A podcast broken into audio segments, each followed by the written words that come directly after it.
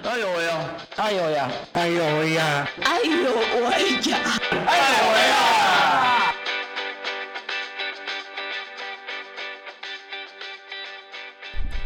！Hello，各位亲爱的听众朋友，大家午安！这里是爱有为，每周三的下午三点，我们一起来聊聊障碍者的大小事。我是家峰，大家午安，我是乔可。大家午安，我是安静。好，那我们今天呢，爱有为又要出外景了。我们来到了什么地方？来到了北高雄的那个阳光基金会的南部的办公室。为什么我们要来这边呢？哎，因为 因为有一个很有意义的访问在这这边发生。这个这件事情要由安静来讲。为什么为什么我们要今天要来这边呢？其实也是早在大概一个月前啊，有在新闻上看到那个脸部平权的这个运动。那它是由阳光这边来发起的嘛？那当时候的新闻是说，台南那边有签署了这个履历不贴照的这一个响应这样的一个活动啊，嗯，所以才会把这一个讯息就是也分享给我们就主持人，然后觉得这是一个蛮有意思的话题，可以大家来聊聊。嗯，对啊，也也因为这样子，呃，这样的一个资讯的的讨论，所以呢，我们今天呢就来到了。阳光基金会的南部的办公室，那我们今天会有呃会有两位来宾，我们请他们自我介绍一下。各位听众朋友，大家好，我是阳光基金会的社教专员，我叫雅蓉。嗯，各位观众大家好，我是阳光商友，我叫妙颖。好，谢谢亚龙跟妙颖。呃，我们首先呢，可以先请我们亚龙来先跟我们介绍一下哦，呃，阳光基金会。啊，这个单位的一个服务的内容。阳光基金会呢，主要服务的是烧烫伤跟颜面损伤的这两个族群。对，那烧烫伤顾名思义，大家都知道，可能是被热源啊这些烫伤的伙伴。那颜面损伤的族群里面有很特别的，就是血管瘤、神经纤维瘤这些，还有包含有一个疾病，后天的疾病会造成眼损的，就是口腔癌。哦，对，所以这些呢，都是我们目前很服务的大宗的族群。嗯嗯嗯嗯嗯，哎，那其实我知道阳光。因为小时候就会听过那个被火纹身的小孩，那呃，像这样像阳光的成立大概多久了？而且我想应该也是从台北这样子发展下来，那南部又又这个时间点又又又大概有多长的时间？呃，其实整体阳光在台湾已经有三十八年了，哇，很久的时间哈。因为其实意外，其实意外啊，它呃会不断的。有各种的方式，各种的形式发生，对，所以就是它，呃，我们阳光呢持续专注在服务这两种族群，那直到比较被看见的呢，应该就是在四年前八一气爆的这个高雄，呃，高雄的八一气爆事件，所以其实那个时候大量的新闻媒体会让人家发现说，哦，原来烧烫伤这么严重，那其实三十几年来我们看到的烧烫伤个案，其实。哦，是真的会在身上留下痕迹。其实烧烫伤在严重的程度来讲，它对于一个人是会产生很大的改变的。嗯，我想一定的，就好比我是个中途视障者一样，当我们遇到了这样的一个呃。意外的时候，也许我们的人生就会有一个很大的一个转折。不过呢，呃，我们说到说到阳光这边的服务，我想每个地区一定会有它不同的服务的内容。那可以请亚龙可以帮我们介绍一下，那南部的呃办公室主要的。主要的业务或主要的服务的方向又会是什么呢？好，我们南部的这一个工作站呢，哎，不不好意思，南区中心，南区中心呢，其实主要的服务会有一个叫做定点服务。定点服务我们就是提供很多人他在出院之后，不论是口腔癌，我们任何的。我关于我们的服务对象，他们只要在出院之后，透过急性医疗之后，他们要返回到他们的生活，他们需要经过复健，所以我们提供了这个场地，是让他们可以长期的进行复健。那有一些人他没有办法外出，有可能因为疾病，有可能因为呃对疾。对，对于烧烫伤的不确定性，嗯。所以他们有可能碍于外出。我们有一大部分的时间呢，是把服务带到家里的，你说甚至包含包含附件这一件事，没错，我们会带带我们的治疗师，比如说到偏乡，嗯有一些无法在行动上没有办法自如的伙伴，我们就会把附件带到他的身边，嗯。让他去克服掉这些交通上对他的障碍。嗯嗯嗯嗯嗯，哇，哎，可是呃，我这边会比较好奇的一件事情是，为什么呃，为什么附件不要去医医医院做？为什么要要跑来这边做？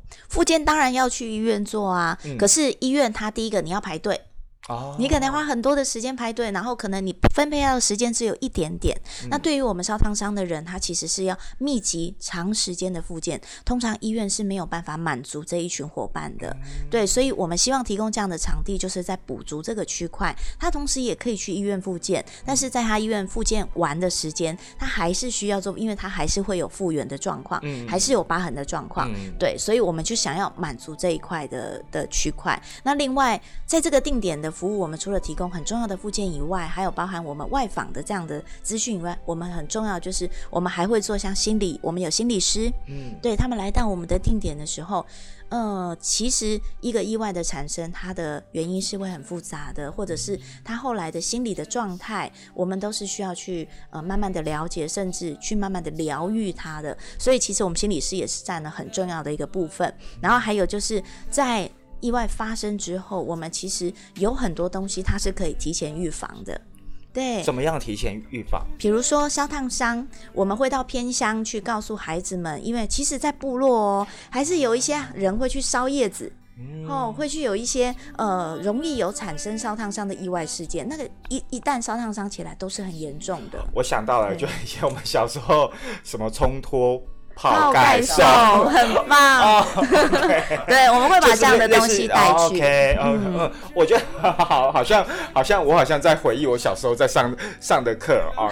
对，那很多资讯其实我们从小都，其实或多或少，不管是在各各类的媒体上，嗯其实像阳光这样的一个一个呃预防的推广，在在很多的学校都可以被被看到、被听见。不过呢，等一下呢，我们还会请他们两位来聊聊呃。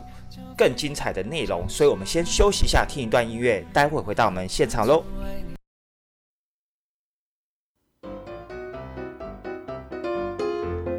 豆知识俱乐部。来颗身心障碍的斗志士，在生活里种下美好的开始。今天的斗志士要来跟大家介绍家庭照顾者压力量表的十四题是什么，要如何来检测自己的照顾压力指数。首先，家庭照顾者压力量表共有四个分数集聚，分别是零代表从来没有，一代表很少如此，二代表有时如此，三代表常常如此。听众朋友们也可以一边收听一边记录下来，累积的分数是多少？第一题，你觉得身体不舒服时，还是要照顾他？二，感到疲倦；三，体力上负担重。第四题，我会受到他的情绪影响。第五题，睡眠被干扰。第六题，因为照顾他，让您的健康变坏了。第七题，感到心力交瘁。第八题，照顾他让您精神上觉得痛苦。第九题，当您和他在一起时会感到生气。第十题，因为照顾家人影响到您原来的旅行计划。第十一题，与亲朋好友交往受影响。第十二题，您必须时时刻刻都要关注他。第十三题，照顾他的花费大，造成负担。第十四题，不能外出工作，家庭收入受影响。最后将十四题的分数加总起来，如果是零到十三分之间，代表您调试得很好，但是照顾的路是很漫长的，要继续保持下去。十四分到二十五分之间，您已经开始出现一些压力的征兆，建议您利用社会资源来减轻照顾压力，主动打电话询问有哪些服务可以解决您的困难。二十六分到四十二分之间，您目前承受着相当沉重的压力，强烈建议您立刻寻求家人、亲友或社会资源的协助。大家如果有相关的问题，都可以拨打照顾者关怀电话零八零零五零七二七二。武力金鹤金鹤，今天的豆知识就介绍到这边，我们下次见。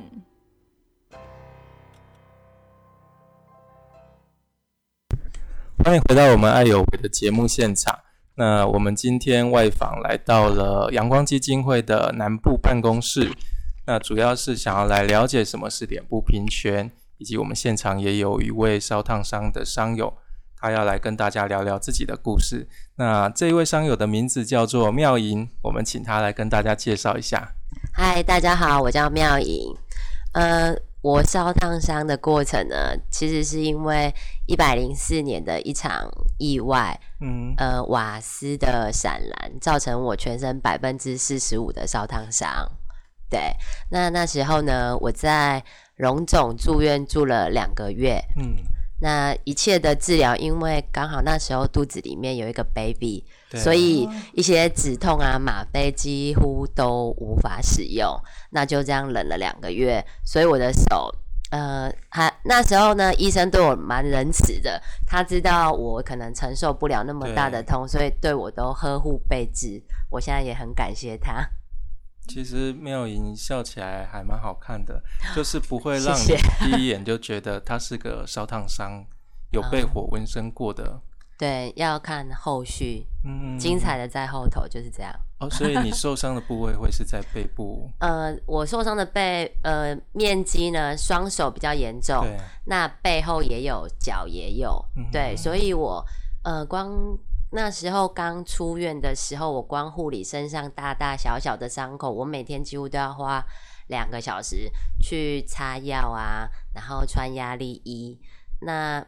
头套、手套、脚套，这些都是必须要擦，呃，几乎是吃饭跟洗澡脱下，然后其他的时间我们都必须要穿在身上。这个也都是需要家人协助，对不对？当然，我自己刚开始没办法。哎，可是你刚才你刚才不是说你那时候是怀孕吗？对。那怀孕的，呃，又加上这样子的一个意外，那你是怎么去照顾你自己跟呃肚子里面的 baby 的？刚开始就是还蛮沮丧的，只是想说，因为你没有退路啊。为了肚子里面的孩子着想，你只能往前走。那一直到孩子平安出生之后，他在月子中心，其实也给了我很多的感受。因为在月子中心三十天，我几乎没有去看过他，因为那时候我封闭了我自己。虽然我们住在同一个空间，但是我连去看小孩子，我都觉得我没有办法做到。然后。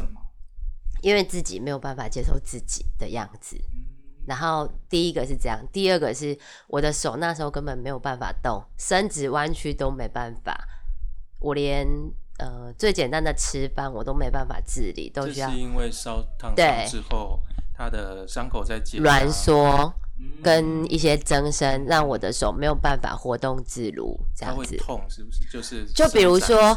呃，如果我手伸直，那我这个内弯的部分就会裂开。哦。那我弯回来，我外面的部分又会裂开，所以我我根本不想去动它。我一直跟医生说，我想要截肢，因为真的是太痛，我受不了。那在月子中心的时候，是有一天护理长跟我说，呃，他自己打电话跟我说：“妈妈，你要不要来看你的小孩子？”因为他几乎都没有人来看过他。然后我进去一看，他就说。呃，那个护理长又刚好是以前认识的朋友，他说：“妈妈，你在这里，你在这里全医院都知道有这个妈妈进来这边，可是都没有人看过她。然后他就说：妈妈，你你要学着自己去抱他，不然以后这个小孩子谁来照顾呢？那从那一天我才真正意识到说啊，我要好好的复健，这样我以后才有办法照顾这个小孩。对。”其实复健很重要，但是心理的调试也是很重要的。对，很多时候就是心理那个门槛过不了，什么就是都放弃，不想做。只是当时候怎么会认识阳光？怎么有这个机会接触来来到这边？来到阳光，我很感谢，就是在医院的时候呢，我的主治医师林正达医师他就呃转介我说。因为我伤势还蛮严重的，那他相信阳光这边是比较专业的附件，所以他就跟阳光这边的社工跟我跟他们说有这个伤患，请他们直接他们我在加护病房的时候呢，他们阳光这边的社工就有进去探访我，是，对，然后让我蛮安心的一点，他就跟我说，其实你这样子的情况呢，你复原之后就可以立刻到我们阳光接续后面的复健，其实一切都不用担心。复原是到什么样程度叫复原？就是等我伤口稳定，可以出院，就是不会因为移动而裂开。呃，不是，就是你可以承受这种小小的伤痛的时候，对，你就出院可以自理的时候，你就可以接续的到阳光这边来做复健。像这样的一个历程，就是到伤口不会再说因为呃移动而裂开，这样大概要多久的时间？大概一年的时间吧。一年。对，但是你还是必须要动，对不对？对我还是必须要忍着它，对，而且我很害怕它挛缩，然后伸不直，对，所以我睡觉就是要带个护具把它弄直，对，那醒着的时间我都会去绑手啊，或者是说，因为我伤到的是双手，算很多关节，所以我更加要去做这些附件的动作，绑手的动作，让自己的手关节可以恢复到。以往的程度这样子。嗯好，那我想说，接下来我们来问一下亚龙，就是其实，在面对这一类的烧烫伤的伤友的时候，其实，在刚开始过程，一定他们都是很彷徨的，也很封闭。那尤其像高雄八一七宝那一段时间，有那么大量的烧烫伤的伤友，呃，我想说，你们怎么去面对这一群伤友们，他们自己的那些？除了他们自己要去面对那些呃挫败也好，或者是退缩也好，那我们怎么样来协助他？社工也会感到很挫败，就是说我我好像没有办法去帮忙他什么，这个可不可以跟我们分享一下？等一下，我想先询问一下，有一个点哦，就是说，因为毕竟呃烧伤它是一个很外显的，我觉得身为一个社工，不要呃，我们一般人我们难免看到一个变形的东西，我们就会呃就会有点猎奇的心态。啊，这个猎奇有有可能，有可能会让让心里会有啊，怎么怎么会这样子？嗯，可是其实社工他其实面对的是更可能呃更。严重的，嗯，对，就是你们你们看到，你们是我们第一眼就要看到的。我们不是因为跟他对谈当中，然后会感觉到一一股压力，而是我们看到的这一股呃很外显的外貌的一个一个一个明确的一个异样的时候，我觉得这个这个呃可以先请那个社工先来跟我们聊讲一下，就是说你们怎么样去做这样的一个一个训练的一个课程，或你们有没有什么样的一个一个课程啊，来协助这这这些社工们。面对伤友，嗯，其实我是来到阳光，我才发现说，原来世界上有烧烫伤，然后原来烧烫伤可以把一个人改变这么大。对，在我还没有来到这份工作之前，其实我没有接触过这么严重的烧烫伤朋友。对，他是可以把你的五官全部都不见了。对他，你需要重塑，你需要。靠很多的辅具来帮忙的，这些都是在我们的生活经验当中不曾见到的。所以，当我来到这边的时候，我们主管有告诉我说，有问我说你会不会害怕啊？其实，其实，其实会啊，谁谁不会害怕？因为我们没有这样的人生经验。可是，当我跟第一个服务对象坐在一起面对面的时候，我突然之间觉得没有这么可怕了。对他也是一个。嗯，一个有故事的生命，只是他的经验是我们没有经历过的。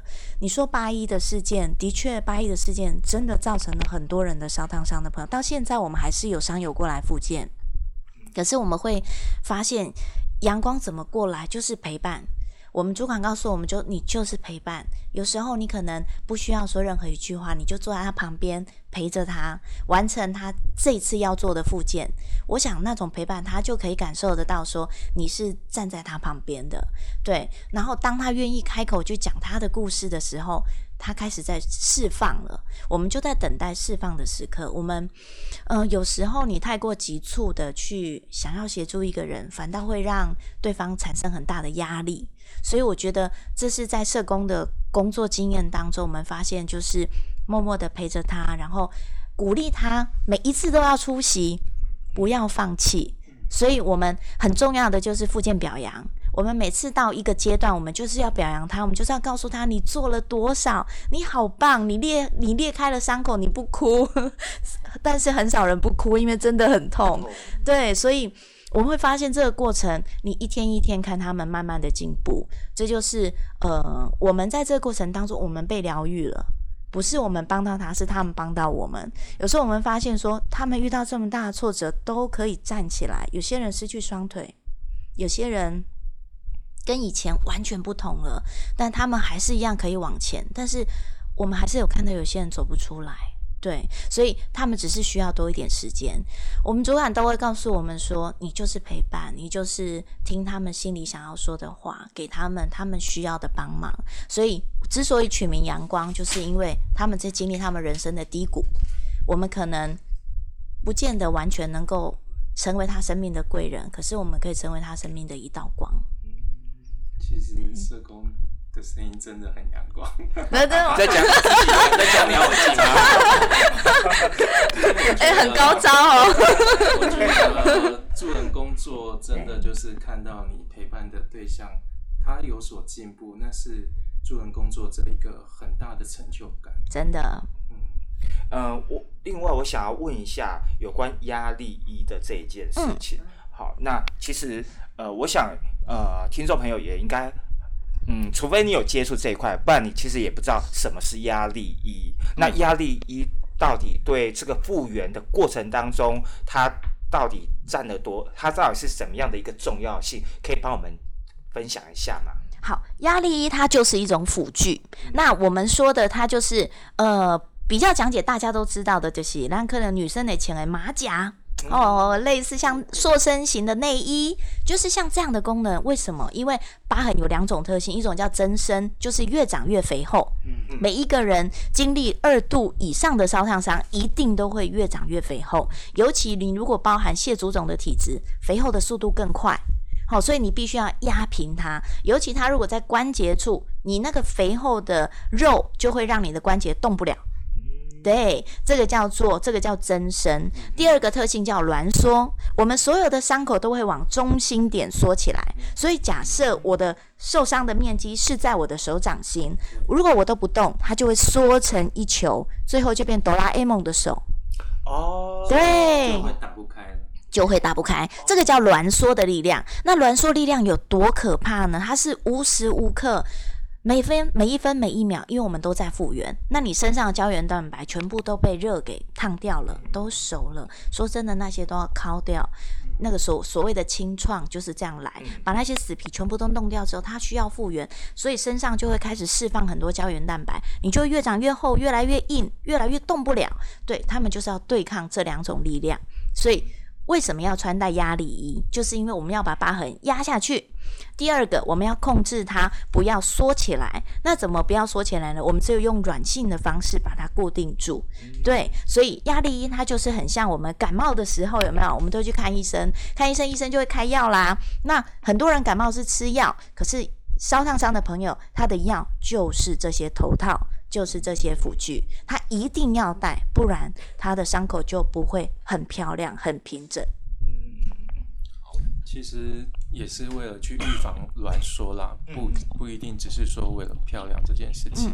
哎呀，那其实讲到漂亮哦，我刚刚一进来就看到那个 妙仪哦，他的手上很特别，他有刺青，然后刚刚我就稍微问了他一下，说：“哎，这个刺青是伤后之后才去刺的吗？”我们是不是请妙颖来跟我们分享一下？呃，我手呃，我的伤口大部分都分布在我的手臂、双手。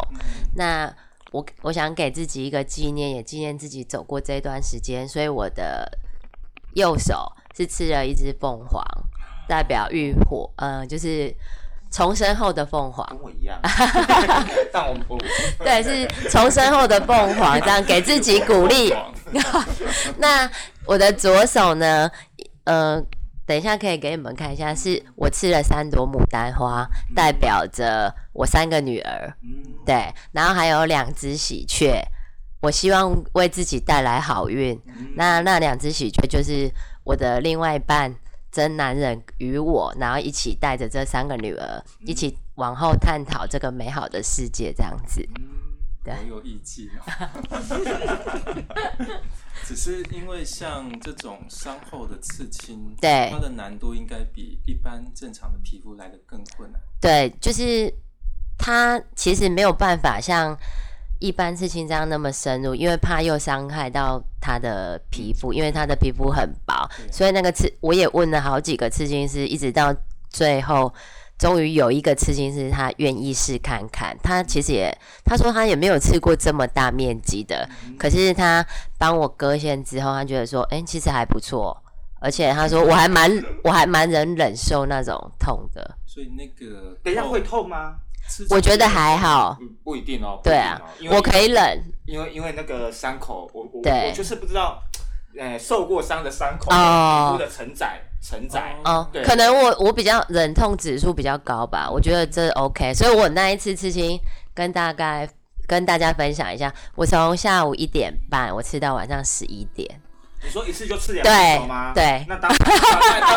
就割线的部分，然后他就说，他说你可以吗？我说我可以，你继续，对，哦，那当然，那当然，两两两只手一定一定要那么满版，对啊，对啊，对啊。呃可是呃，当你要去刺青的时候，你有跟医医生讨论这件事情吗？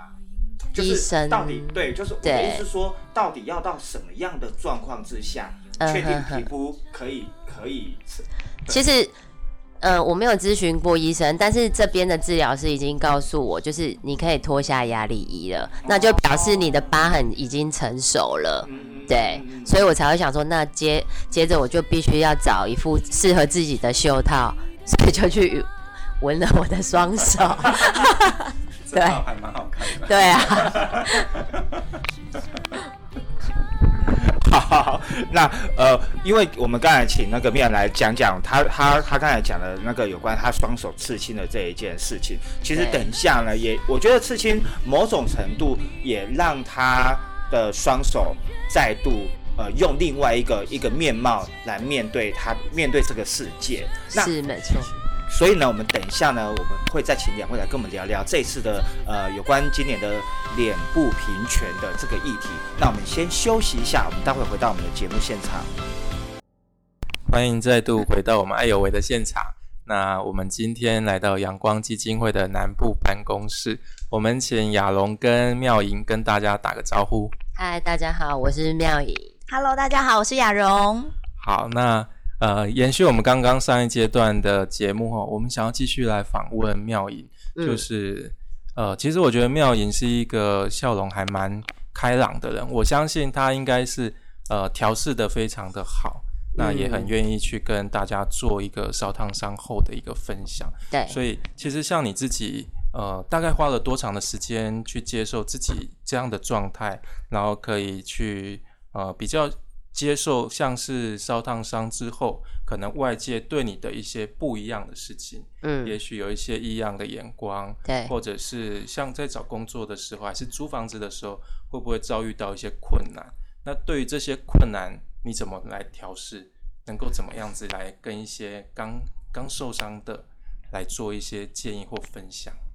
其实我刚受伤的时候呢，我一直告诉我自己，当你要已经决定要复健的，你就是要把它做到最好。所以我花了大概半年的时间去呃做我手部的复健。那也借由阳光基金会介绍我去学了那个修饰化妆。那我渐渐的为了要去上课，所以我就逼自己一定要出门。嗯那再给自己呃一个挑战，就是去考一些证照。嗯所以我就利用了一年的时间去考取美容丙级跟乙级的执证照，这样子。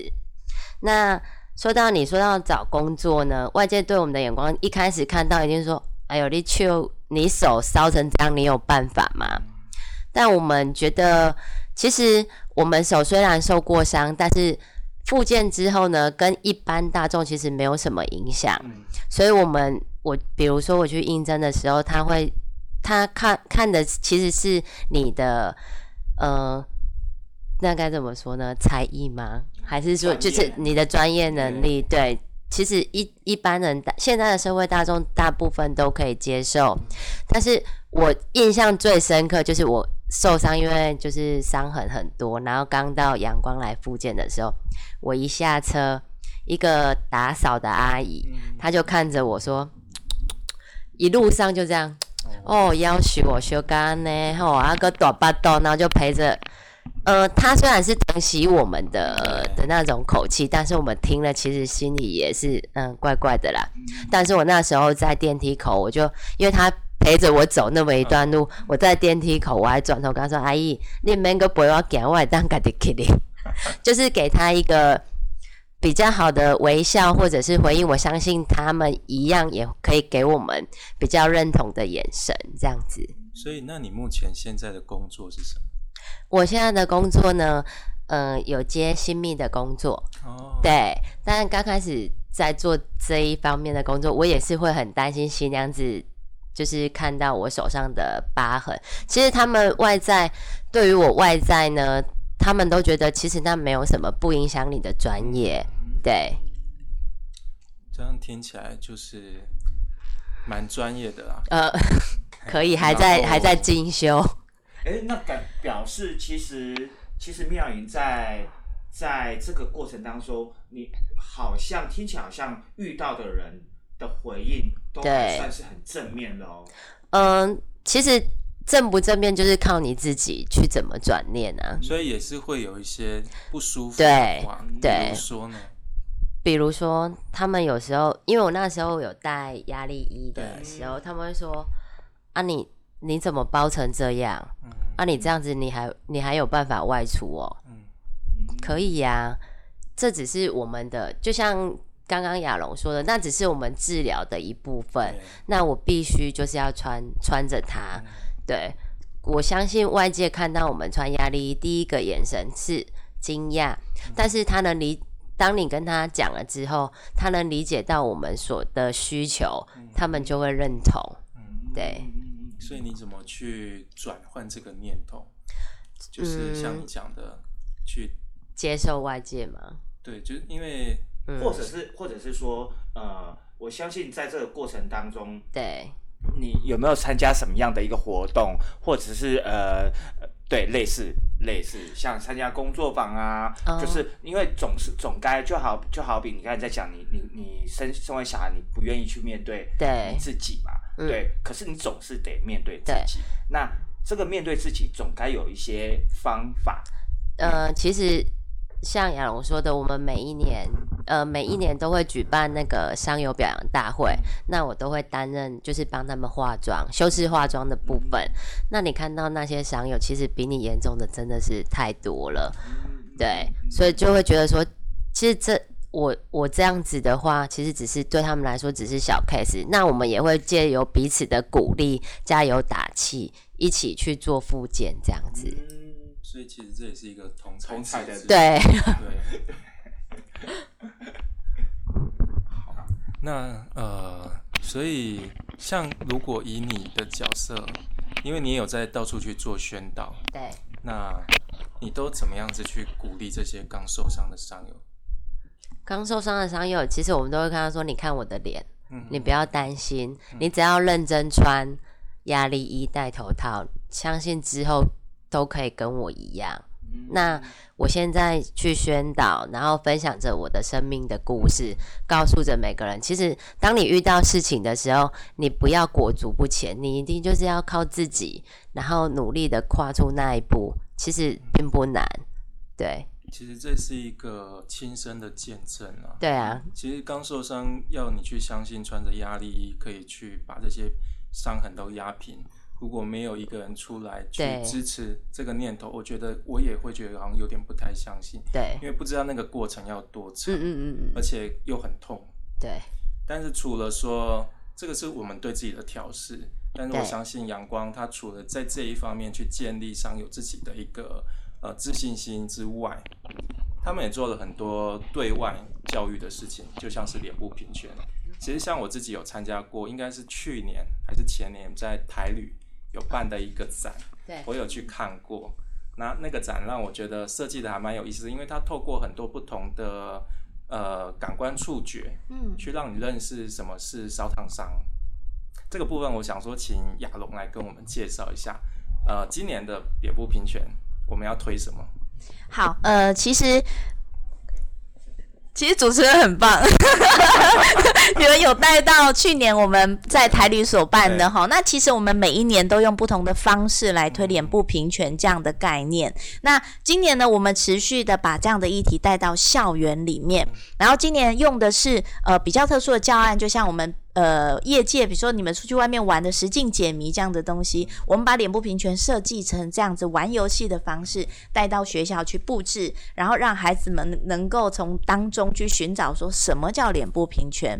对它的要素是什么？所以通常孩子很认真的玩完以后，就可以告诉我说什么什么是脸部平权，它里面很重要的内容。所以我们发现说，让孩子从游戏当中，比起我们告诉他，告诉他你要记什么，你要记什么，你不能怎样，你不能怎么样，那个快速多了。然后当然呢，刚刚妙莹讲起来云淡风轻吼，好像好像没有那么严重哈。其实，在走过来的那段历程。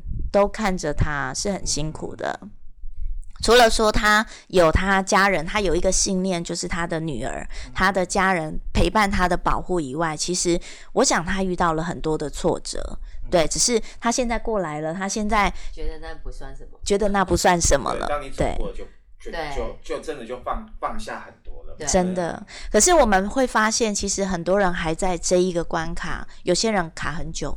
有些人卡很短，那妙莹很幸运，她找到她的专业，能够。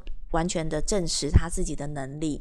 那其实我们也有听过一些例子，就是嗯，我们有一对很就是很严重的烧烫伤的夫妻，然后他们其实是在大灾难当中存活下来了。那当然我们知道烧烫伤是会让人家五官变形的嘛。那的确这对夫妻也是，他们决定要去度过他们的结婚周年，他们好不容易两个相约走到餐厅去用餐，他们两个坐下来了。然后服务生嘣嘣嘣跑过来，讲不好意思，我可以帮你调整位置吗？可以帮你调整到里面的位置吗？那这对夫妻就说为什么？他说啊，不好意思，呃，因为我们对面的顾客说看着你们没办法吃饭，就是这个很伤心，很伤心。我常常用这样的例子跟同学们，就是说，如果你是那一对夫妻，你的心里会怎么想？如果你是坐在对面的客户，你会你会用同样的方式去对待这一对夫妻吗？对我会发现说，当我们感同身受在那个例子的时候，其实这一对夫妻在回来以后跟我们分享这个故事的时候，他其实笑笑的说：“哎，没有带任何的情感。”呃，一我想他们应该难过过了，可是我们在旁边听了好心酸。像妙远刚刚讲的，他他觉得他已经。在这样的时代，它被证实了。可是我们还是看到很多被歧视的案例一直在发生。我们很多穿烧烫伤的压力衣的朋友去坐公车，可人家就会觉得你身强体壮啊，你那么年轻。我们八仙的孩子都是烧到脚底嘛，对，他们在你整个包装起来，其实你看不到。可是他们不能久站，对，但是他们却被剥夺同样享有不爱做的权利，对，所以。这样的事情其实一直在发生，一直在这个社会当中不断的出现。所以，我们为什么要提倡脸部平权？就是因为我们看到这些例子，我们要告诉大家：你们来认识我们的伙伴，然后你们看见他们的需求。但我不要你们同情他，他跟我们都一样，只是他有一些特殊的地方，需要多一点被了解。嗯，其实真的不是需要被同情啊，对，是需要被了解。没错，因为其实每一个人。他的最基本价值都还是身为一个人的尊严跟价值。没错，我们不是应该用他的那个呃外观、外观也好，或者是他的不一样去评断他这一个人。没错。哎，夏峰，那你这边？哦，因为刚才亚龙这边有提到，就是这样的一个过去，其实就就像我前面所讲的，其实我们我们呃一般一般一般的民众，其实他对烧烫伤应该是这么讲，我们没有经历过，我们其实也不知道会会是这样的状况。对。那像像像在这样的一个过程当中，呃，我觉得呃基金会在这次脸部平权。的这样子的一个推广，有没有一个主要的一个方向可以来跟我们再细讲一下？主要的方向，其实我们跟所有任何人讲，我们就是要告诉大家，不要以貌取人，就这么简单。其实，可是这个是就越简单的东西就是越难的。为什就是是以貌取人，就是看听起来好像哦，我们我们不应该这么做，对我们都会不知道。可是我我老实讲，某种程度我也必须很真实的讲说，当我们我们没有看到，我们我们不认识，我们当然可以说哦，可以，我可以做得到。一旦我们遇到了，那又是另外一回事。是，在生活当中真的要落实这件事情，其实很难。这个道理大家都懂。我去学校，甚至连国小的孩子他也都知道。可是真正的你看到了一个身心障碍者在你前面，你会用什么样的心态去看他？对，那个就是呃，怎么样落实让孩子他真正去懂、去同理别人？对我觉得这还有一大段的路。嗯，刚才刚才那个。呃，妙莹，他其实有提到他整个，就是他如何去透过透过一个呃专业的学习，再找回他的一个自信。那其实回过头来也想问问，呃，阳光这边就说怎么去陪，就是陪伴当然是很基本的一个一个过程，他当当他当然相对的漫长，嗯，对。可是其实呃，当呃这些商友们，嗯。他们再度要在进入社会的时候，嗯，协会呃基金会这边会提供怎么样的一个帮忙吗？提供怎么样的帮忙？其实我们的个案都是 by case。嗯，就是说我们没有固定的帮忙的形式，对，看这一个个案他适合什么样的方式，因为每个人他要重回的职场是很不同的，他可能要重回他原职场，那他烧烫伤的状态是不是能够再回到这些高热高压的环境？他是不是需要做转换？比如说换到内勤的工作，比如说呃，稍微在他的职场上做一些。职场再设计的调整，对，这些都是呃针对每一个人去做重新的规划跟设计。就像我们现在目前在一百零八年，我们有成立一个微笑发条工作队，嗯，对，我们透过这些商友口友，他们在这里学习所谓的车缝技术，对，因为车缝技术其实是最最。呃，应该是说比较简单的，他可以透过练习就可以上手的一种工作。他可以在我们这边先经由学习，然后在之后他可能就可以去接外面的单。嗯，对，让他能够习得一技之长。嗯，这也是我们目前正在创立的这样的一个团队。对，那目前团队里面有呃口腔癌的朋友，有烧烫伤的朋友，他们都很努力的在缝制。有时候我们都会说，看他们完成一个作品，就是完成一个梦想，离他们自己独立工作的机会越来越近。那他们有可能呃在这边毕业以后，他们可能不见得从事车缝的工作，可是至少他习得一个技能。对，所以我们就是希望可以给他们很多不同的尝试，就像妙莹刚刚讲到的，让他去学化妆。因为他对化妆特别的有兴趣，所以我们台北像是小凯老师那个化妆很名师，邀请他来的时候，我们就请妙远去上课，让他能够从这些名师或者是看见别人的经验，他慢慢的去学习，所以他考取了证照。对，所以每一个人需要什么，我们提供什么，这就是呃阳光目前很努力在做的方向。嗯，因为刚才刚才有提到一个稍微就是其实每个人的呃呃。外显的状况不一样，对所以呃，比如说，如果他们面对到比较属于经济的的状况的时候，其实应该是说就就业说，你们会陪同吗？哦，当然，陪同的部分我们是呃，如果有必要的话，我们一定会进行陪同。但是在他要去做就业面试的这个工作前，我们一定会先做训练。嗯，对，我们会先在这里，我们告诉你有可能你会遇到的状况，有可能你会遇到的挫折，陪同他去。进行模拟之后，再让他出去。如果可以，我们希望让他独立去面对。对，我们希望他去试试看目前社会上的状况。对，这是在没有职场工作经验的，或是他真的要再重新投入职场的人，我们会针对他做这样的设计。嗯，好，那我们先休息一下，我们待会回到我们的节目现场。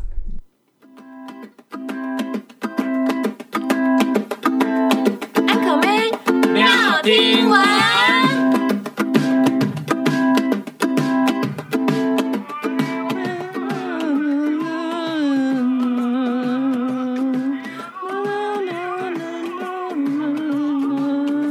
小可，你在唱什么啊？这首好熟悉哦！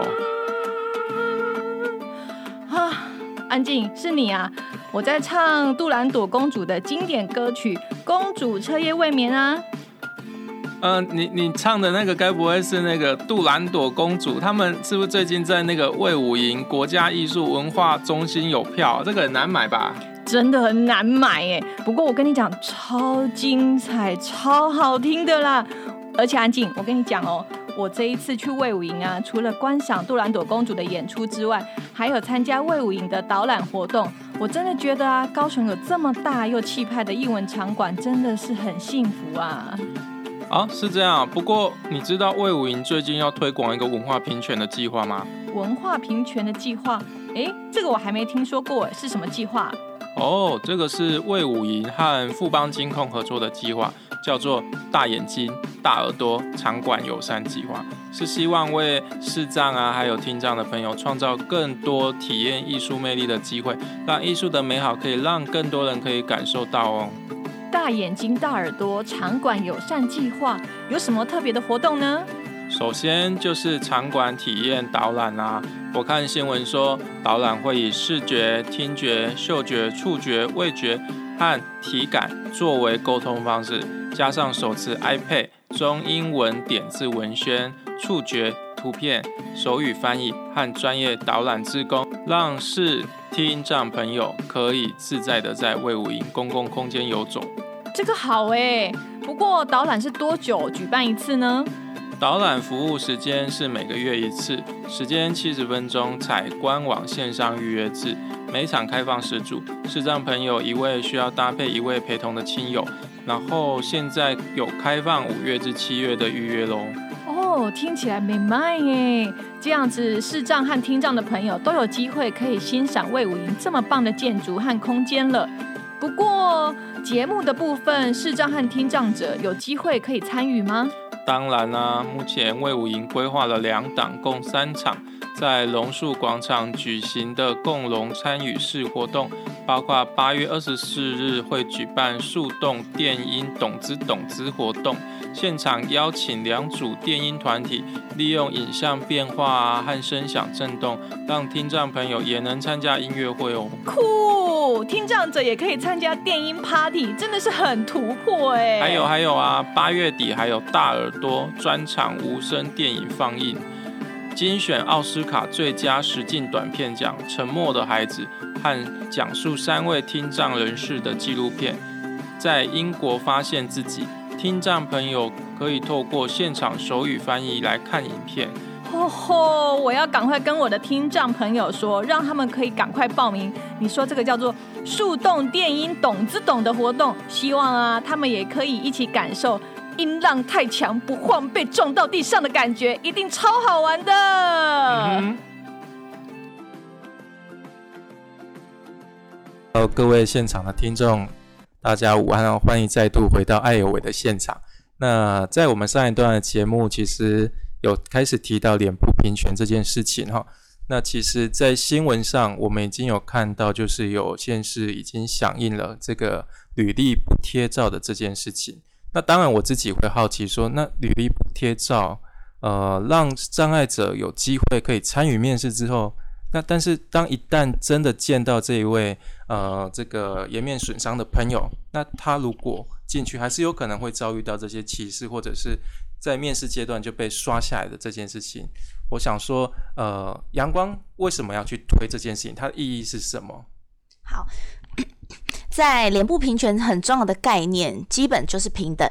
对，所以我们要做这件事情，就是我们希望大家都有平等的机会。其实脸部平权，它取名脸部，只是一个我们第一眼会看到的，看到的。呃，在人的整体上，我们第一眼大部分都先看脸。对，所以我们是希望以脸部出发，但我们希望的叫外观平权，就是不论你身上有任何的障碍，不论我们人有什么样不同的特质，我们都应该得到一个平等的权利。例如，我们很多的服务对象，他们。可能一旦贴了照片，一旦投了履历，就石沉大海。对，这就是我们很多，尤其在我们的服务对象身上看见的，就是他们因为外观很特殊的、很特别的特征，很容易就被呃不平等的对待。我觉得他没有进入到一个面试的机会，他没有机会去阐述他的能力，他没有机会进入到后端的证实，他被太多的否定给怎样否定掉了。对我觉得那那会打击一个人的信心。那我们并不是说。推动这样是要给他们很多的信息，我们要多关爱他，并不是，而是我们每个人都有可能会遇到障碍的时候，对，对所以我们会觉得把它扩充来讲，我常常会告诉孩子们说，你们觉不觉得你们或许每天的太阳都是被你们震醒的，都是被你们帅醒的，对不对？你们觉得百分之百满意自己外表的举手，可能一百个里面会有一个举手，那我说大部分九十九个人。都可能是不满意自己外表的，那你不满意哪里呢？他很可能就像我们的延伸者一样，他有可能只是一个很明显的特征。所以，与对大家来讲，谁才是延伸者？当我们都不满意自己了，我们为什么还要去剥夺一个他没有办法选择的人？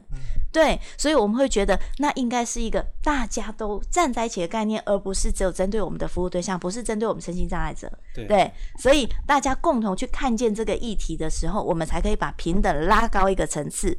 对，这些人。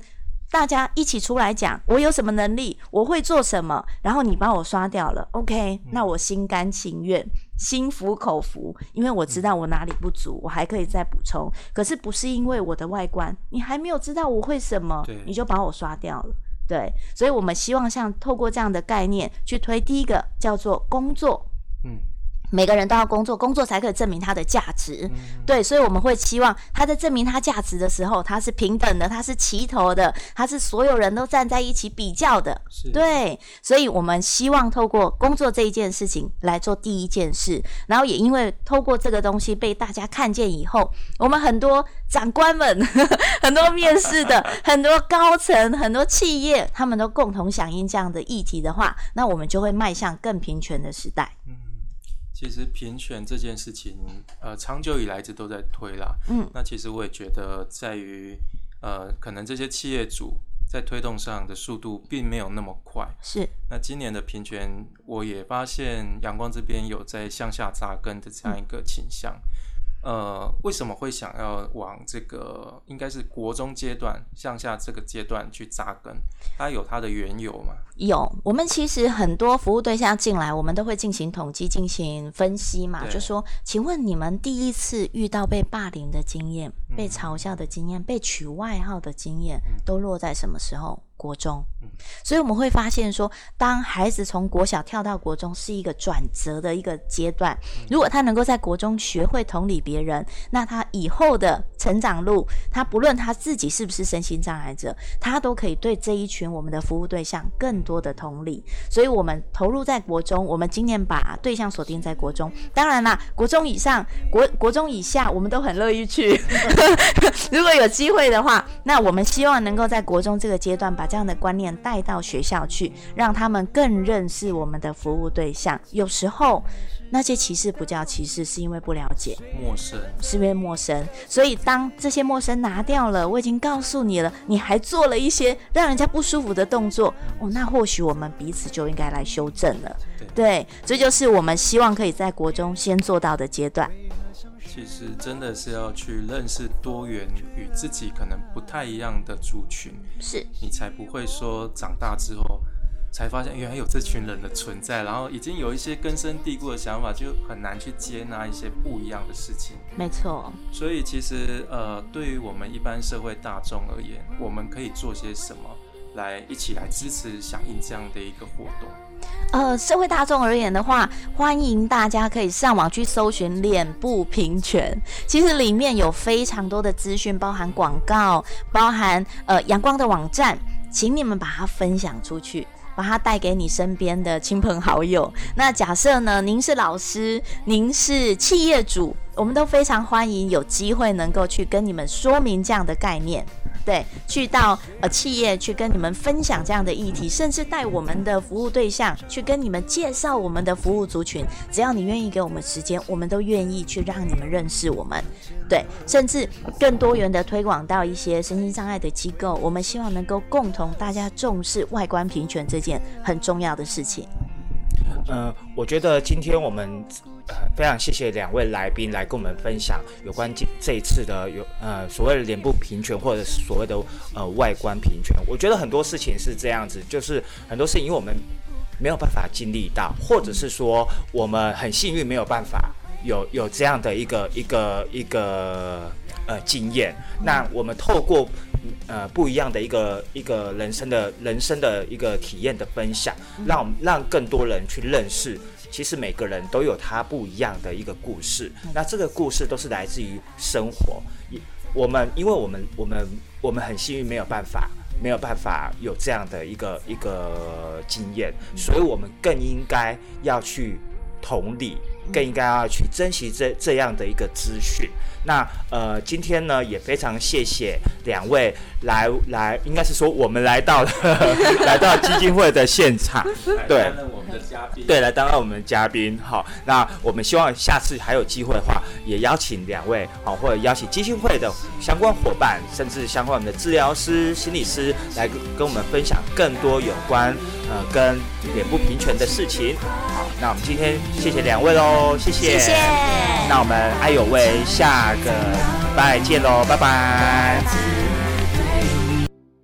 以上节目不代表本台立场，感谢中山大学 USR 城市是一座故事馆与中华电信协助播出。